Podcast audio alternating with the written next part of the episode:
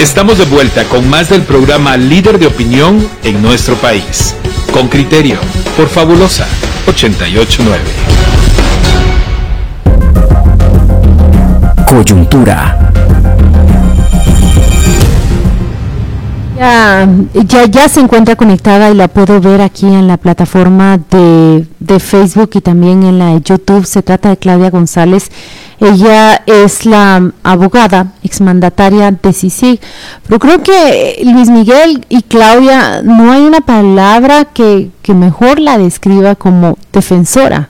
Eh, la hemos visto ir y venir de la torre de tribunales, reconocida a nivel internacional por la batalla que está librando Claudia González ahí con sus códigos penales, con su constitución bajo el brazo, entra y sale de los juzgados defendiendo ¿A cuántos? Es que ya perdí la cuenta. Me dice la producción que son siete exfiscales de la Fiscalía Especial contra la Impunidad y también abogados de la CICI que han enfrentado procesos penales y ella ha sido su defensora. Todos ellos, eh, me consta, Claudia González, eh, lloraron y lamentaron el día que te vieron ir hacia la prisión. Bienvenida con criterios, muchas gracias por aceptar esta entrevista. Y digo gracias especialmente por las condiciones en las que se encuentra Guatemala. Colocarse frente a un micrófono y especialmente después de haber salido de una prisión es particularmente... Eh, un reto, un desafío. Bienvenida con criterio. Veo que Juan Luis eh, se ha conectado finalmente eh, él se encuentra viajando y tenía dificultades esta mañana para sumarse al programa. Bienvenidos ambos. Gracias por aceptar esta entrevista, Claudia. Gracias a ustedes por la invitación, se los agradezco. Mucha admiración, Claudia. Gracias por, por aceptar ah. esta conversación con los oyentes con criterio. Acérquese al micrófono, por favor, para que podamos escucharla mejor, Claudia. Yo, yo le pediría a Claudia que primero nos diga ¿Qué le queda de esta experiencia tan terrible que ha vivido? Son eh, sentimientos encontrados realmente lo que yo siento. Por un lado, pues la injusticia, eso es gravísimo, o sea, eh, desde que siempre he litigado, siempre creí en la justicia, esa es mi vocación, y me dio mucha tristeza y frustración saber de que por nada, exactamente por no cometer un delito, yo estaba eh, siendo eh, eh, limitada en libertad. Y no solo en la libertad, sino que en muchas cosas, ¿verdad? Pero por otro lado tenía el agradecimiento porque hubo, ustedes no se pueden imaginar la cantidad de personas solidarias, oraciones, gente, visitas, mensajes.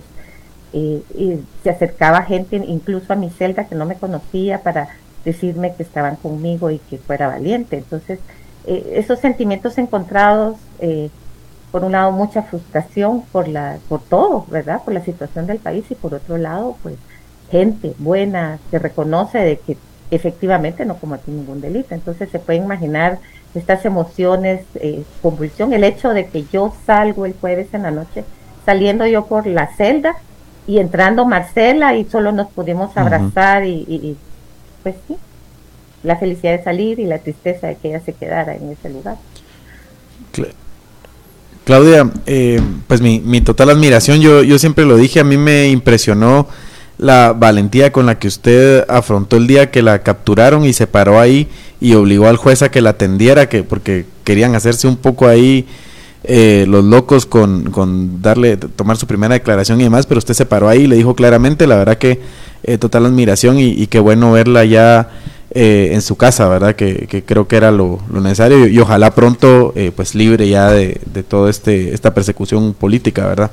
Em, dicho eso, eh, tal vez yo, yo, a mí me gustaría que nos contara un poco, nos ampliara un poco más sobre su experiencia, ¿verdad? En, en esto, porque sabemos que, que ya, digamos, el sistema de justicia en Guatemala enfrenta una situación de total deterioro, ¿verdad? Ya, ya sabíamos cómo estaba, pero ahora estamos peor y, creo que el otro día lo hablábamos con, con Alfredo Ortega en un, en un, programa, él decía los efectos de la destrucción que hicieron del Ministerio Público en estos últimos años los vamos a sentir los guatemaltecos eh, de aquí en adelante, pero cuéntenos un poco sobre su experiencia, que además usted tiene mucha experiencia también eh, litigando, ¿verdad? Y, y, trabajando dentro del sistema de justicia.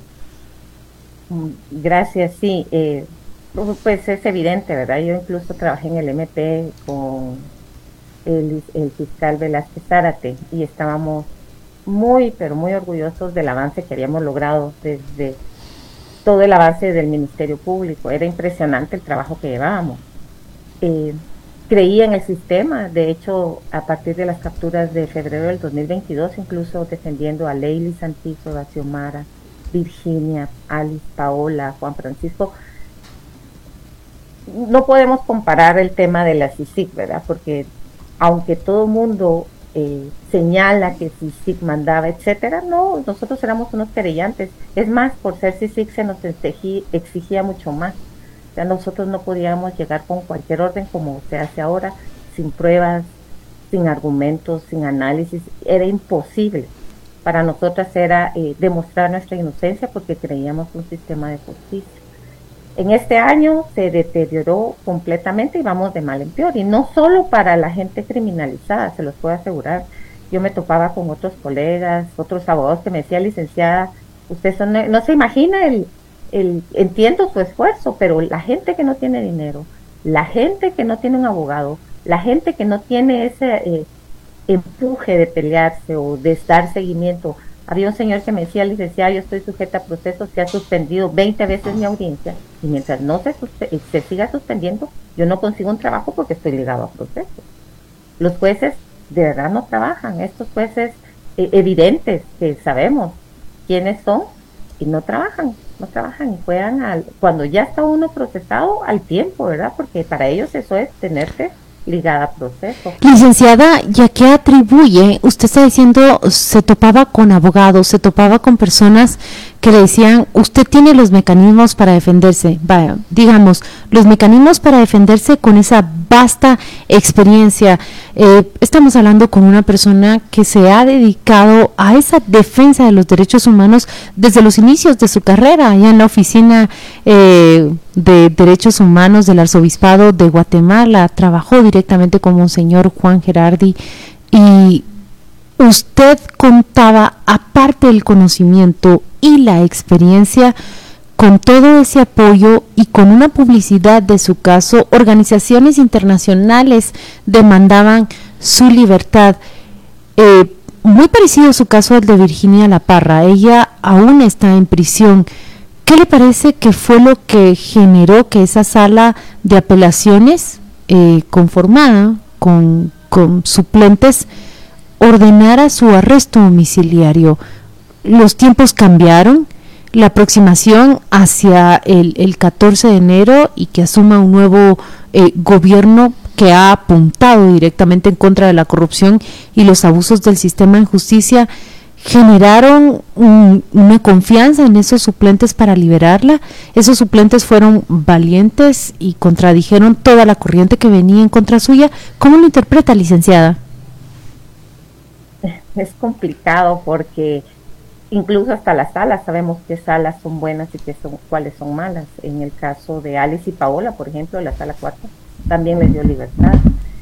Eh, eso era una señal de que todavía no estaban eh, bajo mucha presión. Estos casos, particularmente el mío, el de Virginia, el de mis compañeros de la Expesi y Exiti, son casos políticos, porque no hay un elemento de, no hay delito, efectivamente no hay delito y están construyendo los jueces se prestan a esto, los jueces que conocen estos casos se prestan. Entonces puedo decir que las salas eh, tratan de hacer lo mínimo, que es ajustarse a derecho, ¿verdad? No pueden una sala darnos libertad o falta de mérito porque ya inició el proceso. Tratan de ajustarse a la legalidad, pero sí ajustarse a los requisitos mínimos que exige la ley para darnos libertad, o sea, seguir el proceso en libertad y mostrar que somos inocentes en libertad. En la sala primera puedo decir que, fue un poco complicado en mi caso.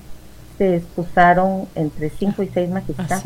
¿Lo que mostraba temor o mm, reflejaba compromiso? A eso me refiero. La excepción es que había presión política. No podemos olvidar que en mi caso particular, Blanca Stalin, magistrada de la Corte, era la que estaba, eh, está querellada en contra mía. Entonces, si ella es magistrada de la Corte, que pueden... Eh, existe inevitablemente una presión política para eh, no dejarme en libertad. Entonces, en mi caso se expulsaron seis, eh, tres, cinco y seis magistrados, uno por uno, ¿verdad? No fueron todos de un solo. Entonces, eso alargó un poco más mi, mi estadía. 82 días. a mí me importa mucho. Hace un momento tú dijiste, eh, en estos casos mencionaste a Xiomara, mencionaste a Leili, mencionaste a, a, Paola, a Alice. Yo te incluyo a ti, francamente incluyo también a, a Juan Francisco, a Telma, a, a Virginia, sin ninguna duda. Es que no hay delitos, son presos políticos a los que se está persiguiendo por haber luchado en contra de la impunidad para la corrupción. Y sin embargo, hay quienes afuera están tratando de hacer una equivalencia diciendo, esto ya le ocurrió a la gente que, que fue afectada por CICIG, ahora le ocurre a aquellos que lo hicieron. Por favor, háblanos de eso. Es bien importante. Yo, yo entiendo que el electorado le dijo que no en las urnas, a quienes están tratando de promover esta idea. Pero explícalo tú, por favor. Sí, efectivamente. Eh, eh, jurídicamente es, si un juez ya conoció una causa, otro juez no podría conocerlo. Porque si la persona está inconforme, viene a ese juzgado y dice, mire, eh, fue ilegal, aportaron prueba ilegal, hicieron esto, lo otro, los fiscales, los jueces, no sé qué, aquí en el original. Pero del 2020, del 2020, desde que se fue sí, que empiezan aquellos casos en donde, como en este caso no les gustó su decisión, ponen denuncia. Y entonces llevamos dos, tres casos por la misma situación en donde ya se condenó a estos funcionarios corruptos, ellos inconformes denuncian a los fiscales, denuncian a los jueces y se crean como tres o cuatro casos. Eso es jurídicamente inaceptable, imposible y no puedo creer que la Corte Suprema de Justicia haya permitido eso las salas y los jueces, porque acudimos a todas las instancias. Por eso digo, los casos no son jurídicos. Si hubiera sido jurídico, jamás hubiera pasado esto. Son interpretaciones extensivas, creaciones, apoyos así, a MP. Es increíble. Es lo que yo decía, como trabaja, ex trabajadores y se nos exigía, se le exigía a la FESI calidad, certeza, elementos, indicios, todo lo que pudiéramos. Si no estaban convencidos los jueces decían no, porque tenía, estábamos acusando a funcionarios de alto rango. Contrario, ahora vemos que el Ministerio Público no investiga, saca casos de otro caso que dice, ah, bueno, en esta declaración eh, no me pareció, jalo esto, los denuncio y esto se va con orden de aprehensión. Es increíble. Entonces esa es la diferencia, no es... Y por eso decimos que son políticos, que son casos construidos. Eh, hechizos, hechizos prácticamente y lo que demuestran eh, que no, no se requiere mayores conocimientos de, de derecho para encontrarse con lo frágiles que son las acusaciones. Eh, justamente revisábamos el fin de semana eh, con el caso presentado contra integrantes del, partido Semilla, profesores, universitarios, profesionales, por asusar o pretender la toma de una universidad para convertirla en una plataforma política, no para Jordán Rodas, sino para Bernardo Arevalo. Claudia, nos tenemos que ir a la pausa comercial, pero yo quiero pedir que por favor permanezca con nosotros. Hay muchas preguntas, pero no tiene idea eh, la avalancha de felicitaciones y mensajes de, de apoyo que está recibiendo de parte de nuestra audiencia. Iremos a la pausa comercial y volvemos con usted, ¿sí? Muy bien. Muchas gracias. Estamos de vuelta a Claudia González, exmandataria de CICIG, una defensora de derechos humanos que ahora ejerce la representación legal, legal de exfiscales y exmandatarios de CICIG perseguidos. Ella misma ha ido a la prisión durante 82 días, nos atienden con criterio. Luis Miguel, tú te habías quedado con la pregunta antes de irnos a la pausa. Sí, no, yo, tenía, eh, Claudia, ¿qué sigue ahora en, en el caso eh, suyo? Porque, digamos, sabemos que, que ahorita es, eh, digamos, usted puede estar en su casa, pero, pero ¿qué perspectivas tiene y espera que esto termine pronto? Eh, no, no va a terminar pronto. Esto va a llevarlo del proceso penal. Es eh, el 21 de diciembre. El Ministerio Público debe presentar el acto conclusivo con una supuesta investigación, ¿verdad? lo que me preocupa ahí es que se llevaron mi teléfono y mi computadora. Como lo dije, no había una razón por la cual deberían de extraer información de mi computadora de un hecho que ocurrió en el 2017. sería ilógico que mi computadora yo la adquirí en el 2020, lo expliqué, lo dije, me estoy oponiendo a que extraigan información de mi computadora. por varios motivos, porque no estaba en la orden, no está relacionado a los hechos y porque ahí hay información privilegiada. Yo tengo ahí toda la información de mis defendidos, eh, copia los expedientes, memoriales, todo, ¿verdad? No había razón. Y em, eso es lo que más me preocupa, ¿verdad? Porque conociendo este Ministerio Público estará buscando algo adicional que no tendría que vincularlo a mi caso y sería prueba ilegal. Pero bueno, el 21 presentan el acto conclusivo, la acusación, y el 15 de diciembre tenemos la audiencia de paz intermedia, es decir, que este juez diga si me voy a juicio o no, como eh, que yo cometí el delito de, una funcionaria pública, que nunca he sido funcionaria pública, sí, nunca fue función, nunca ejerció funciones públicas, el acuerdo lo dice. Pero bueno, esa es una discusión que tendremos el 15 de enero. Claudia, tu expectativa es que la correlación de fuerzas cambie a partir del, del 14 de enero y que el sistema de justicia procure apegarse más a la ley o, o cuál es tu expectativa? Tenemos una nueva Corte Suprema. Sí, eh, no se imaginan lo que yo sentí cuando sabía que iban a cambiar la Corte porque lo había pedido desde hace dos años. Eh, cada vez que yo decía, decía, es necesario que Guatemala cambie de Corte porque pasa esto, ¿verdad? Ya no hay una justicia, sino que vemos otras decisiones que no son jurídicas. Eh, se hizo hasta ahora, es bueno, pero eh, esperemos que la nueva corte, de verdad, esta nueva corte y los nuevos magistrados eh, cambien, porque no pueden seguir estas mismas decisiones, no hay una independencia judicial, no lo hay, lo puedo, es más que evidente, todo el mundo lo ve cuando eh, Virginia no le quieren dar libertad, aunque debería, y vemos salir a Chévez, vemos salir a... A, las personas que ustedes acusaron de, de una corrupción, eh, sospechosos de cometer una corrupción enorme en procesos en donde coacusados ya han admitido y señalado esa responsabilidad. Este es el Ministerio Público de, bajo la gestión de, de Consuelo Porras. Eh, Claudia, eh, los mensajes eh, que, que, usted recibe acá en YouTube y en Facebook eh, felicitan mucho toda su labor y también su interés. Es que estamos hablando con usted y nos muestra esa misma eh, serenidad, esa misma corrección que, que demostró en las afueras de los, de los juzgados. ¿Cómo se encuentra su familia? ¿Cómo se encuentra usted? Eh, ha habido necesidad de atenderse, eh, ¿qué, qué, marca dejan estos 82 días en prisión y quedar sujeta a este proceso? Eh, mi familia ha sido fundamental, nunca, no pasó un día sin que ellos me apoyaran, eso fue para mí fundamental. Y no solo mi, mi esposo, mis hijos, ¿verdad? toda mi familia, mi familia política,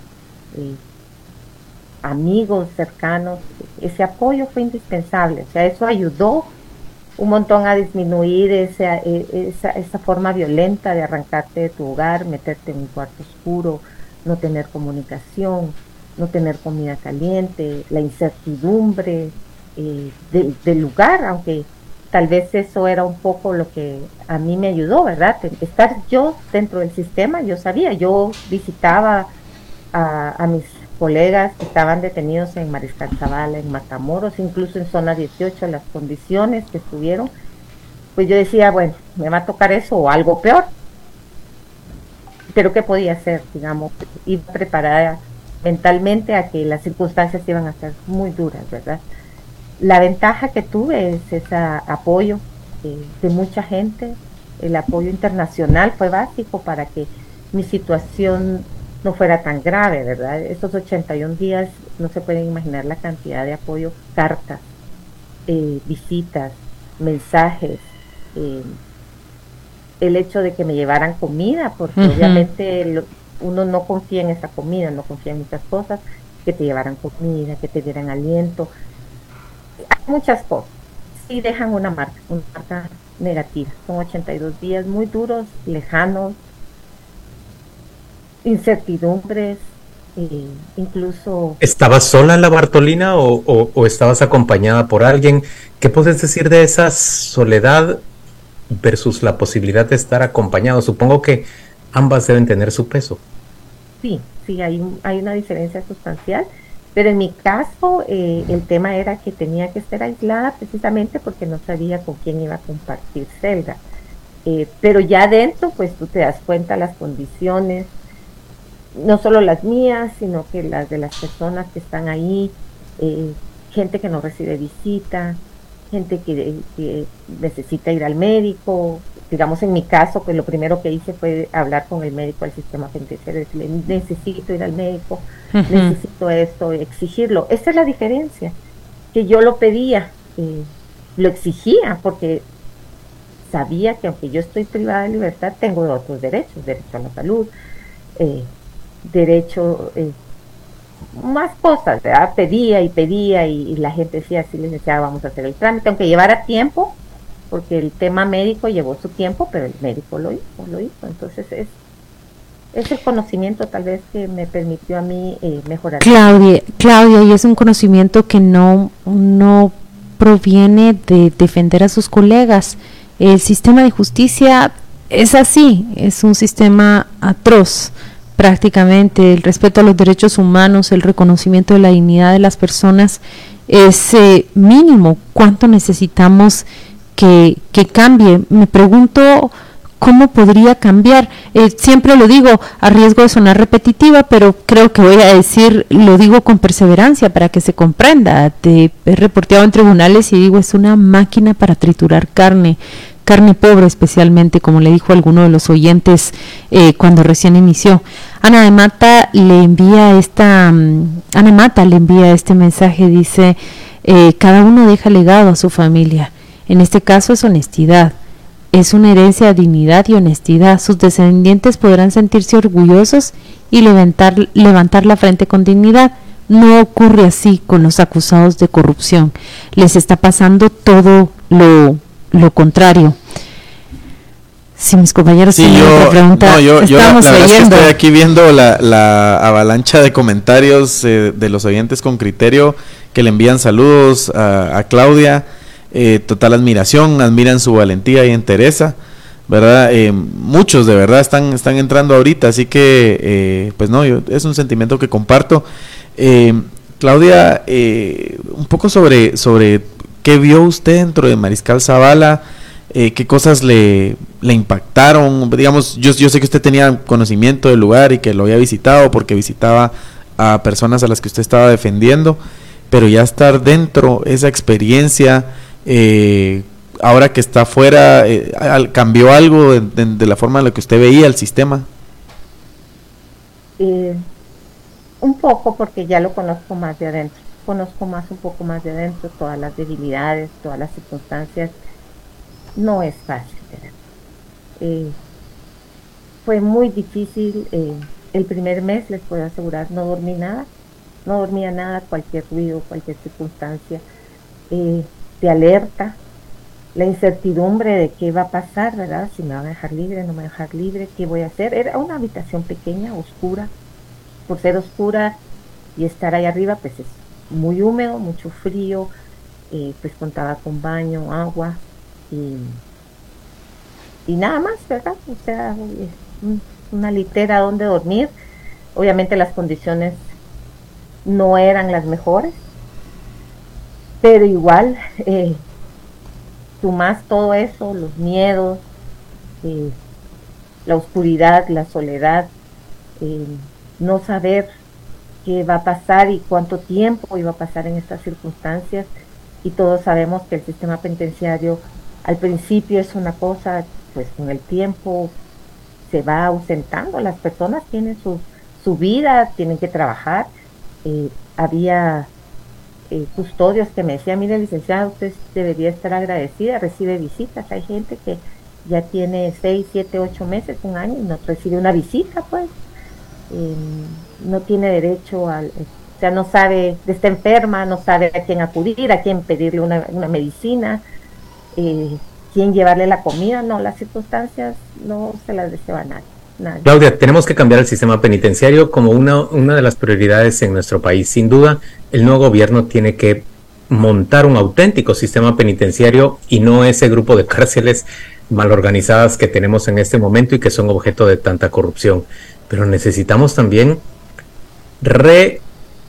Es que yo iba a decir retomar. No sé si es retomar o reiniciar el camino para el sistema de justicia. Me encanta que tú hayas mencionado tu trabajo en la época del de, licenciado Velázquez Zárate, a partir del licenciado Velázquez Zárate, luego con Claudia Paz y Paz, luego con Tel Maldana. Realmente el Ministerio Público construyó habilidades, destrezas, capacidades para atender a, a, la población que son mucho mayores que las que hemos tenido históricamente en Guatemala. Habrá que reiniciar ese proceso. ¿Lo ves posible? ¿En cuánto tiempo crees que podamos reconstruir un sistema de justicia que sea confiable para todos, incluso para quienes en la época de la lucha contra la corrupción y, y la impunidad se quejaban de excesos, que no dudo que los haya habido, yo puedo mencionar varios, pero, pero ¿cómo podemos construir los guatemaltecos un sistema de justicia que nos represente a todos, que nos haga sentir confiados a todos.